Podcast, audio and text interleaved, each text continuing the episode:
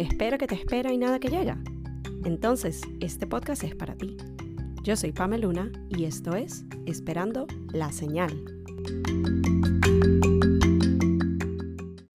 Hola a todos y bienvenidos a un nuevo episodio del podcast. Si llegaron a ver mis stories justo antes de la publicación de este episodio, saben que esto está recién salido del horno como pan caliente porque literal grabamos hoy mismo. Es la segunda vez que me pasa en 10 meses después. Volví a sacar la cuenta, así que not bad. Pero seguimos publicando todos los miércoles fijo. Y hoy de hecho me parece que voy a grabar dos episodios en uno porque este es el, bueno, ya el segundo episodio parte 1, parte 2. Eh, solo que en la edición anterior la parte 2 fue como una extensión de la parte 1. Estábamos hablando del tema de manifestar. Eh, allí ahondamos un poquito más en lo que ya habíamos empezado en el primer episodio, que originalmente solo iba a ser ese y ya. En esta ocasión, ya de entrada, la intención es tener dos partes porque eh, y este es un episodio que tenía muchísimas ganas de grabarles, vamos a hablar de 20 lecciones que me quedan de mis 20. Eh, para aquellos que no sepan, a este punto donde estamos, hoy es 23 de noviembre. La semana que viene, el 4 de diciembre, yo cumplo 30 años. Y me pareció lindo el hacer un recuento de algunas de las lecciones más importantes, más significativas para mí a lo largo de estos últimos 20 años, que queden de alguna manera como una mini cápsula del tiempo para mí, pero también siento que son lecciones que les pueden servir a ustedes de alguna u otra manera, como con todos los episodios del podcast. Así que sin más, empecemos con este episodio súper especial, parte 1. Para darles un poquito de contexto, esta idea de listar 20 lecciones que te dejaron tus 20 es algo que ya he venido viendo de otras creadoras de contenido, he escuchado en podcasts, he visto en ciertos posts y me llamaba mucho la atención y de hecho no sé si casualidad, causalidad, como lo quieran ver, pero estas últimas semanas, a pesar de que yo suelo ser alguien que constantemente toma momentos para analizar cosas, hacer introspección, etc. Las últimas dos semanas en particular, por alguna razón, han estado muy llenas de estos recordatorios, de ver las cosas de manera distinta, de darle un approach diferente a ciertas... Eh, lecciones de vida o ciertos pasos que he estado tomando. Han sido momentos de recalcular, de ver hacia dónde nos queremos dirigir. Y en parte sí siento que tiene que ver con eh, este tema de entrar en una nueva década también eh, se acerca el final del año. Siento que eh, de alguna manera es algo como que todos estamos en ese mood de, ok, cerrar este año, que no funcionó, que no, que nos llevamos para el año siguiente. Entonces de allí empiezan a aflorar muchas de estas ideas y muchos de estos recordatorios. Y en una de mis últimas prácticas de journaling, de hecho, listé la mayoría de ellas inconscientemente o sin pensarlo relacionados a este tema y las organicé en esta lista que tengo enfrente de mí. Aquí no tienen ningún orden en particular, fue como me llegaron, como las tenía escritas de esta última sesión de journaling y de otras, de cosas que a lo mejor vi hoy en redes sociales que me recordaron alguna de ellas. Así que véanlo como diferentes lecciones y también el hecho de que estas no necesariamente resumen todos mis 20 estoy segura de que si me siento a pensarlo hay millones de lecciones más, pero estas yo diría que han sido las que más presentes tengo, sobre todo en este último año que de alguna manera siento que las he puesto más en práctica, siento que las he escuchado más, siento que les estoy haciendo más caso y por allí esto asoma una de las lecciones. Pero en fin, el punto es, en este episodio vamos a hablar de las primeras 10 sin ningún orden en particular y ahondando un poquito en lo que cada una de ellas significa para mí. Y vamos con la primera lección que yo titularía El tiempo es relativo. Esto va muy conectado al tema de las comparaciones y ya les he dejado información al respecto en episodios anteriores del podcast. Pero cuando yo hablo de esto del tiempo es relativo, es el tema de que sobre todo en estos tiempos actuales, valga la redundancia con la palabra tiempo, de que queremos todo con inmediatez, queremos todo para allá y sentimos a veces, y me ha llegado a pasar, en especial recientemente, de que estoy poniendo todo el esfuerzo y estoy haciendo todo lo necesario y estoy tomando todos los pasos y ya llevo haciendo esto por mucho tiempo y no estoy viendo los resultados necesarios.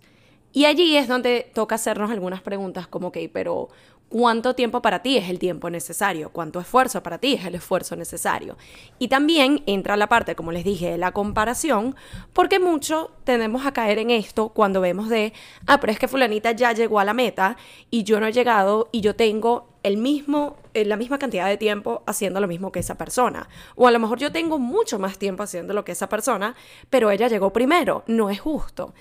Entonces, allí es donde tenemos que ver el tema de si puede que haya este cierta cantidad de tiempo que ambas partes han invertido en llegar a esa meta, pero hay diferentes circunstancias, hay diferentes herramientas que cada uno tiene, hay diferentes habilidades que cada uno tiene. También está el tema de que Tú solo estás viendo muy superficialmente lo que esa persona ha hecho para llegar allí, pero tú no te sabes la historia completa. Tú no sabes a lo mejor en ese tiempo que tú estás determinando ha sido menos que el que tú has puesto para llegar allí, esa persona ha hecho mucho más de lo que tú te imaginas, ha puesto un esfuerzo triple el que tú has puesto. Entonces, a eso me refiero con el tema de el tiempo es relativo y también el desligarnos de esta idea o esta mentalidad de, bueno, si yo pongo esta cantidad de esfuerzo en este tiempo, en este tiempo voy a conseguir el resultado que quiero. A veces desafortunadamente no es tan sencillo. Ojo, no significa que no lo vayan a intentar o no lo vayan a hacer, pero el flexibilizarnos con la idea de que sí, tú puedes poner ese esfuerzo y sí, tú puedes tomar ciertos pasos y tú puedes hacer de todo en el tiempo que tú determinaste, pero eso no necesariamente te va a garantizar el éxito en ese momento. La señal número dos de mis 20 sería la de el qué dirán vale menos que el qué dirás tú. Y a mí me tomó prácticamente hasta este año finalmente entender esta lección y este punto en particular es otra señal o otra lección que después les cuento. Pero era el darme cuenta de que yo le estaba otorgando mucho más valor y mucho más poder a la opinión de otros en ciertos contextos y en ciertos casos, pero ni siquiera me estaba dando a mí la oportunidad de preguntarme, ok, ¿y qué opino yo de esto? ¿Qué es lo que quiero yo con esto? ¿Cuál es mi postura al respecto? Estoy pidiendo la opinión a todo el mundo y estoy escuchando lo que todo el mundo dice, pero no estoy escuchándome el, ok, ¿y yo qué? ¿Qué opino yo? ¿Qué pienso yo? ¿Qué quiero yo? Y esto se puede dar en diferentes contextos. Uno que yo pienso, si me voy a mis primeros 20, que fue algo que hice por mucho tiempo hasta que dije, basta, y esta estoy seguro que muchas personas se van a identificar, sobre todo las mujeres en este aspecto. El típico ejemplo de cuando tú ibas a salir y te estás arreglando y estás viendo, ok, ¿será que sí? ¿Será que no? Y esto. Y le mandas la foto a todos los grupos de WhatsApp que tienes, a todas tus amigas, hasta tu mamá si es posible, para ver si será que este outfit sí o no. Lo mismo cuando de repente te estabas escribiendo con alguien, se están conociendo, hay atracción, te quieres asegurar de decir las cosas correctas y estás para atrás, para adelante, para atrás, para adelante con el tema de cómo le escribo este mensaje y haces lo mismo. Mandas ese screenshot, se lo mandas como a siete personas diferentes, obtienes siete opiniones diferentes y quedas más confundida que al principio y no te estás molestando en preguntarte, ok, pero ¿qué opino yo? Yo estoy cómoda en este contexto, yo estoy cómoda con este mensaje que estoy enviando, me gusta como lo estoy diciendo, siento que aquí estoy comunicando la idea que deseo comunicar. Entonces, listo, mándalo y ya. Con el tema del outfit, mira, yo me lo puse por una razón. Junté estas piezas porque siento que se ve bien, siento que me gusta, me gusta el color, me gusta cómo se ve mi cuerpo. Póntelo y ya. Y yo creo que ese es uno de los ejercicios en, en, este contexto como más sencillos de empezar a poner en práctica. Y es lo que a mí personalmente me ha permitido enfocarme más en mi opinión versus la opinión de los demás con una decisión que al final es mía y es por y para mí. Y el tomar pasos con estas situaciones que son un poco más sencillas, más del día a día, de que lo peor que puede pasar es, ay, mira, te pusiste algo que no a muchos les gustó y ya, no se acabó el mundo. O lo mismo, mandaste un texto que por ahí no se entendió bien, ya después cuando se vean en persona se arregla y listo. Pero este tipo de ejercicios en estos contextos más sencillos y pequeños es lo que permite ir reforzando el mi opinión es más importante que la de los demás, lo que yo deseo, como yo lo quiero, como yo lo pienso, versus el estar buscando esa validación externa en ¿será que estoy haciendo esto bien o no? Esto te va a ayudar cuando tienes que hacer una toma de decisiones con cosas más fundamentales y más importantes, donde allí la prioridad es qué opinas tú, qué piensas tú, qué quieres tú versus qué te van a decir los demás. Y acá vamos conectando con la señal o el aprendizaje número 3 de mis 20, que es escuchar a nuestra intuición. Esta es esa típica frase cliché como listen to yourself, listen to your heart, que uno dice que, ajá, pero es que ahí hay mucha verdad. Y este tema de la intuición, yo sé que es un poco como vague, eh, es como un área gris, como cómo lo defines, cómo sabes si es tu intuición, cómo sabes si es el miedo. Ahorita lo estoy pensando, no recuerdo si de hecho hemos hablado de esto en episodios anteriores del podcast, si no, sería un buen tema para desglosar en otro episodio. Pero básicamente cuando tú tienes esa vocecita, en mi caso yo siento que se manifiesta como una punzada en el estómago que me está tratando de decir algo a gritos y hay veces que yo no la escucho o no la he llegado a escuchar anteriormente. Y ese no saber, ese será que sí, será que no, Muchas veces en nuestro interior está esa respuesta. Muchas veces ya nosotros sabemos cuál es la decisión que queremos tomar, qué es lo que queremos hacer, pero volvemos al punto de buscar la validación externa, de buscar la respuesta en otras personas en lugar de escucharnos a nosotros mismos. Esta se puede dar en diferentes contextos, pero es esa vocecita que te dice, es como una alerta, es como un, epa, aquí hay algo escúchalo, analízalo, te está haciendo ruido por alguna razón, so escúchalo.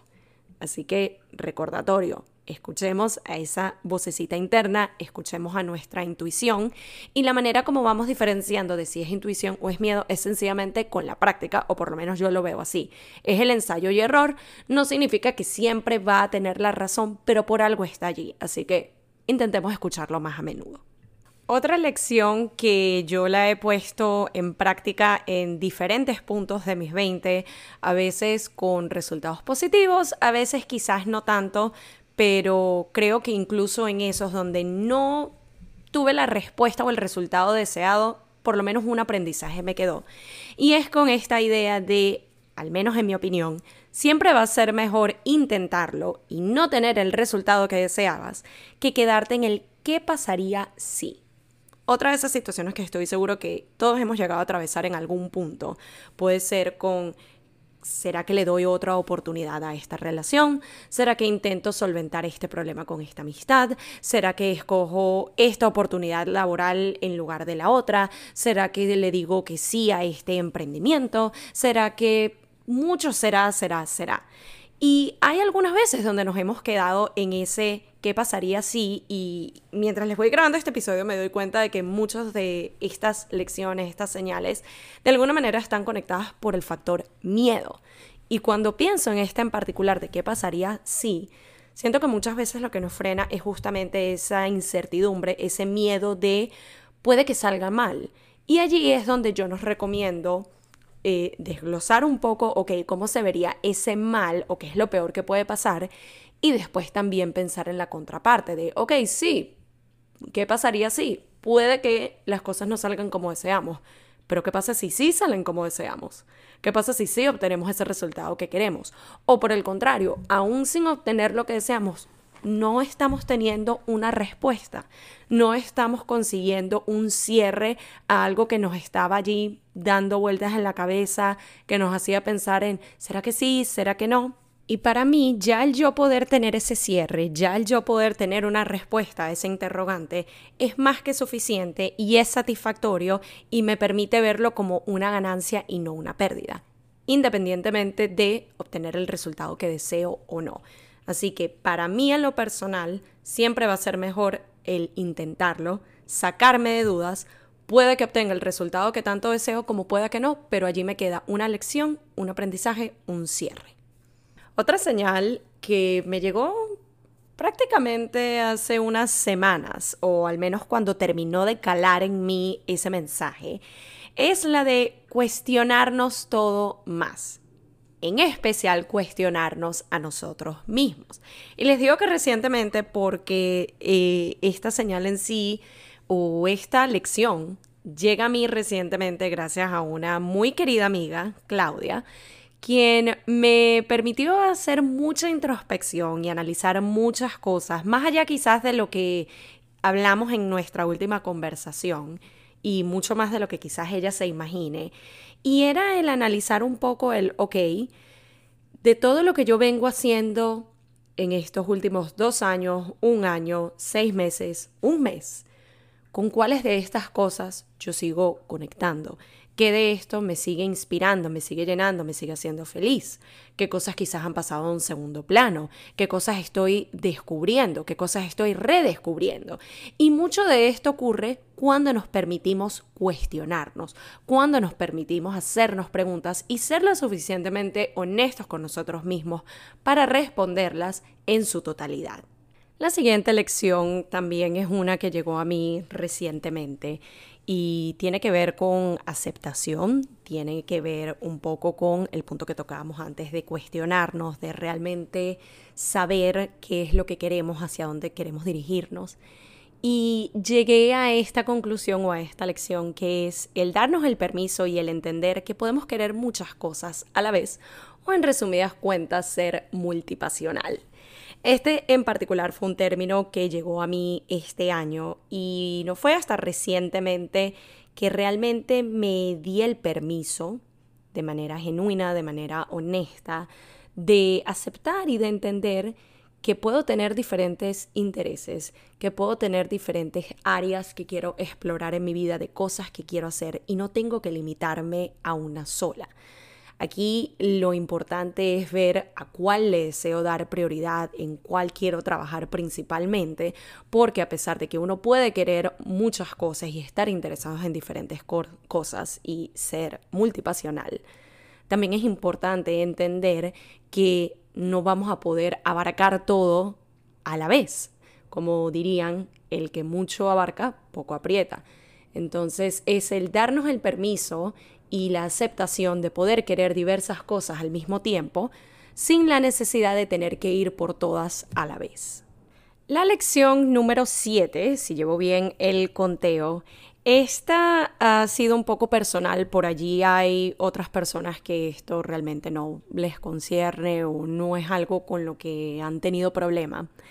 Pero en mi caso, y de alguna manera yo siento que aquí entra un poco el lado mío de psicóloga, de terapeuta, ese querer ayudar, ese ser el, tener el complejo de Salvador, como dirían, eh, ha hecho que yo en muchas ocasiones no pida ayuda, no le pida a otros que me escuchen y haga hasta lo imposible por hacer las cosas por mi cuenta, que no significa que no esté bien, pero cuando llega un punto de que tienes las herramientas y tienes la capacidad y tienes a las personas en tu entorno para poder pedirles ayuda y aún así no lo haces, creo que allí hay un área que evaluar. Así que para mí esta lección en particular es el pedir ayuda no es molestar y recordarme el hacerlo más seguido. Porque por mi lado yo amo y ha sido algo que he hecho de toda la vida el estar allí para los demás, el si tú necesitas desahogarte, si tú necesitas hablar algo, si mira, vamos a juntarnos, acompáñame esto, yo feliz de la vida. Pero me di cuenta de que llegaba a ser, no sé si un problema, pero quizás lo llevé un poco al límite cuando pasaba una de dos cosas. Uno, le decía que sí a todo el mundo en el sentido de acompañamiento, de escuchar, de tratar de solucionarles algún problema o la vida, lo que sea pero me estaba dejando de última a mí misma y no me estaba dando el tiempo a mí misma, o incluso en momentos cuando yo realmente no tenía ganas de estar allí, no tenía ganas de escuchar, estaba cansada, estaba exhausta, la razón que fuera, yo igual decía que sí, porque lo sentía como un compromiso. Lo sentía como, wow, esta persona está viniendo a pedirme una ayuda, a pedirme un favor, a pedir que esté allí. Para mí es más como un honor que entre todas las personas que le pudiste pedir ayuda me la pidieras a mí. Y por ello, de alguna manera, me siento como, no sé si comprometida, pero querer estar allí, deber estar allí. Cuando llegaba a pasar eso, era como mi red flag número uno.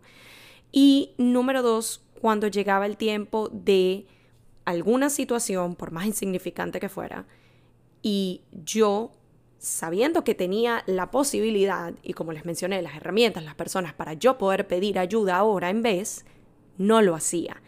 Y de alguna manera en mi mente yo lo veía como, es que pedir ayuda es molestar, le voy a quitar tiempo a esa persona, esa persona debe estar ocupada, esto, lo otro. Pero cuando yo era la que estaba en ese rol, lo veía más bien al contrario, como que tienes que estar allí todo el tiempo. Entonces allí fue donde entendí que uno puede igualmente ser servicial y brindar una mano y estar allí para los demás, pero que no te sacrifiques tú, que no sea algo donde tú quedes de último y en la contraparte entender que así como otras personas pueden venir a pedirte ayuda y tú lo aprecias y tú se la brindas, también tú puedes hacer lo mismo por ti, también tú puedes pedir ayuda a los demás. Acá también conecta con otra de las lecciones de esta última década. Y nuevamente, este año, yo creo que este año es cuando más he venido a aplicarlas todas, literalmente. Y esta en particular es una de las que todavía sigo trabajando en ella, poco a poco, vamos haciendo progresos, y es el de ponerme a mí primero más a menudo. Aquí nuevamente entra un poco el cambio de mentalidad de verlo como algo positivo. El que tú te pongas primero no significa que estás siendo egoísta, o por lo menos no en el sentido, de nuevo, de una connotación negativa. Es sencillamente cuáles son mis prioridades, qué deseo hacer yo por y para mí. Y sí, a veces eso va a significar decirle que no a ciertos planes, decirles que no a tiempo con otras personas, decirle que no a incluso otros proyectos que tú tengas que quieras hacer, pero sabes que hay otro más que tiene la prioridad. Enfócate en eso. Entender que los no pueden tener una connotación positiva también, porque detrás de esos no, detrás de ese decir, mira, estoy dándole prioridad a mis tiempos, a mis espacios, a mi tiempo conmigo misma, a mi tiempo con mis proyectos, a mi tiempo en mi desarrollo personal, te estás diciendo que sí a ti. ¿Y qué mejor que eso? ¿Qué más valioso que eso? Porque si tú no te estás dando tu puesto, no estás siendo tu prioridad, no estás dándole la importancia a todo aquello que es importante para ti, ¿cómo vas a poder brindar apoyo, ayuda y prioridad a los demás? Ya llegando a las últimas dos lecciones de este parte 1 de las 20 lecciones de mis 20, llegamos a una que hablamos con mayor profundidad en la masterclass que hice hace ya un mes, dos meses, Dios mío, el tiempo se pasa demasiado rápido, pero que hicimos online junto a mi querida amiga Laura, que también es psicóloga, y estuvimos hablando de un punto en particular que es la vida es constante cambio.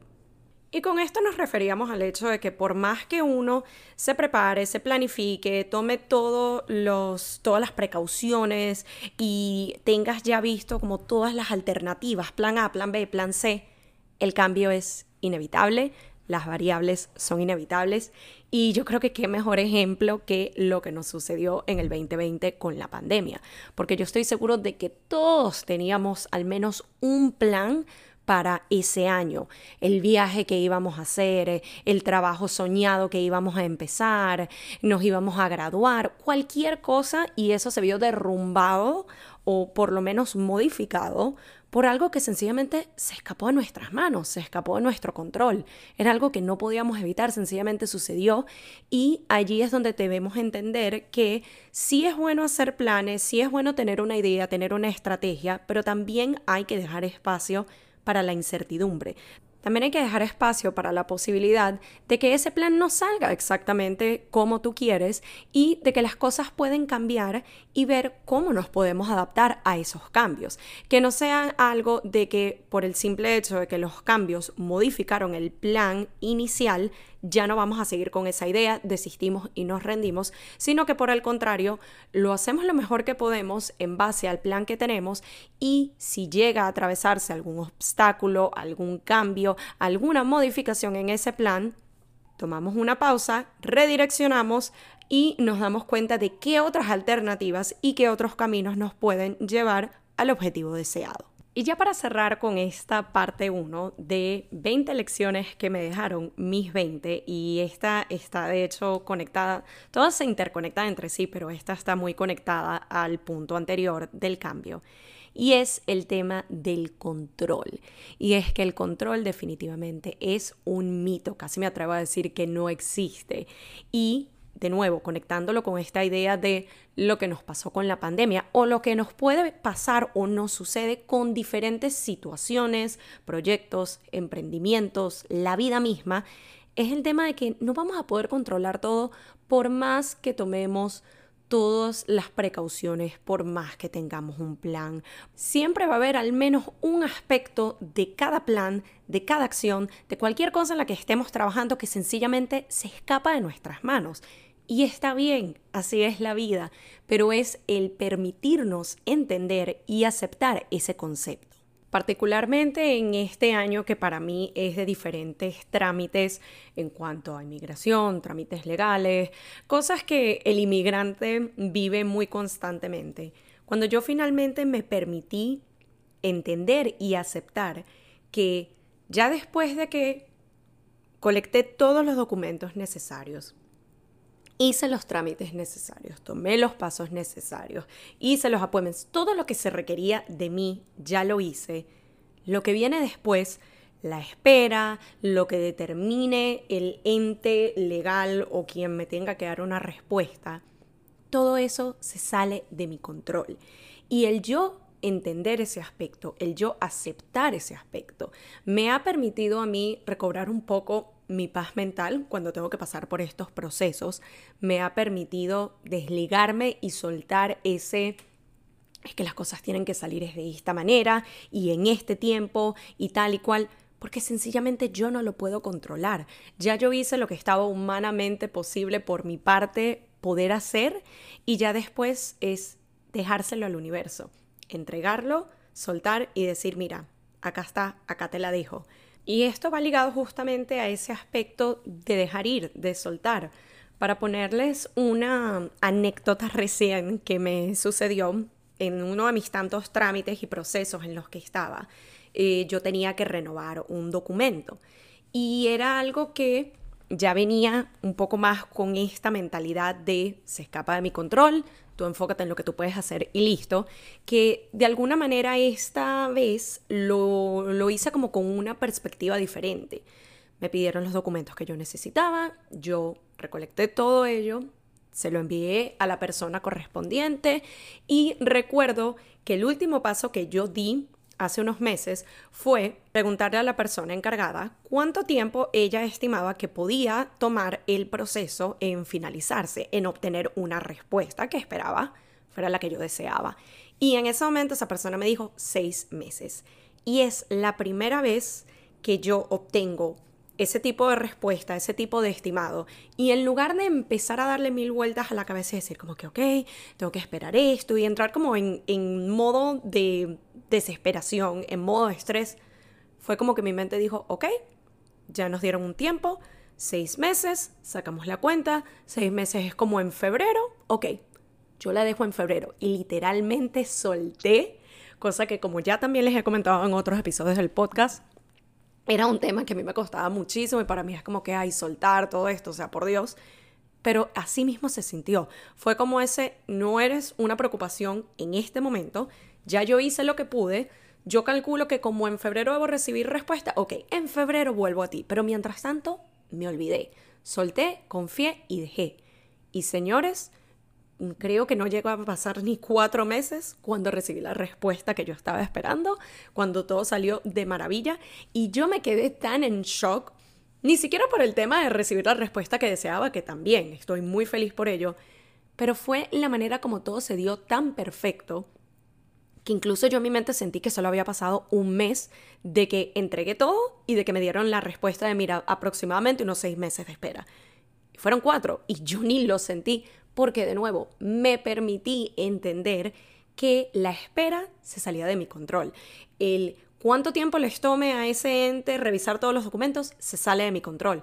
Cuánto tiempo para yo obtener una respuesta se sale de mi control, porque incluso esos seis meses podían llegar a ser muchos más, pero para mi fortuna terminaron siendo menos. Entonces les recomiendo, y con esto cierro esta primera parte de la lista, permítanse entender que el control es un mito, tomen las precauciones posibles, hagan su plan, pero también dejen espacio para soltar, dejar ir, confiar y no estresarse.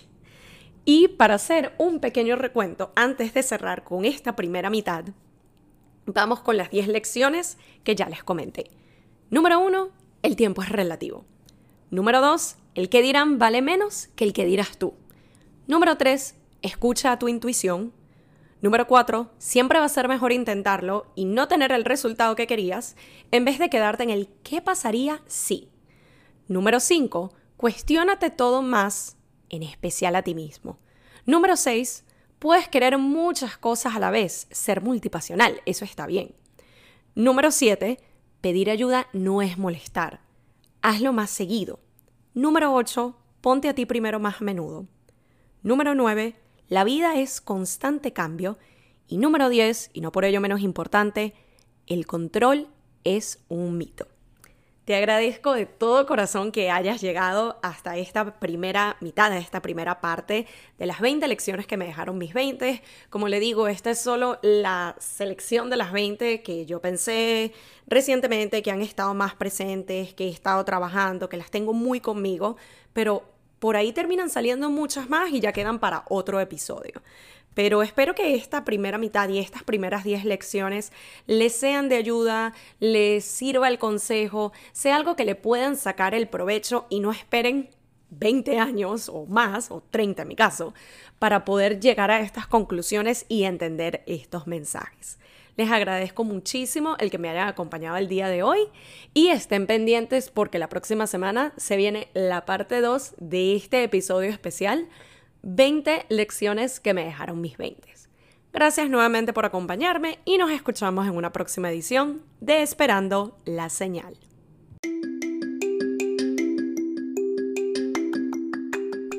Y esto fue Esperando la Señal un podcast donde aprendemos semana a semana que a veces solo falta una señal para dar el primer paso. Nos vemos en un próximo episodio.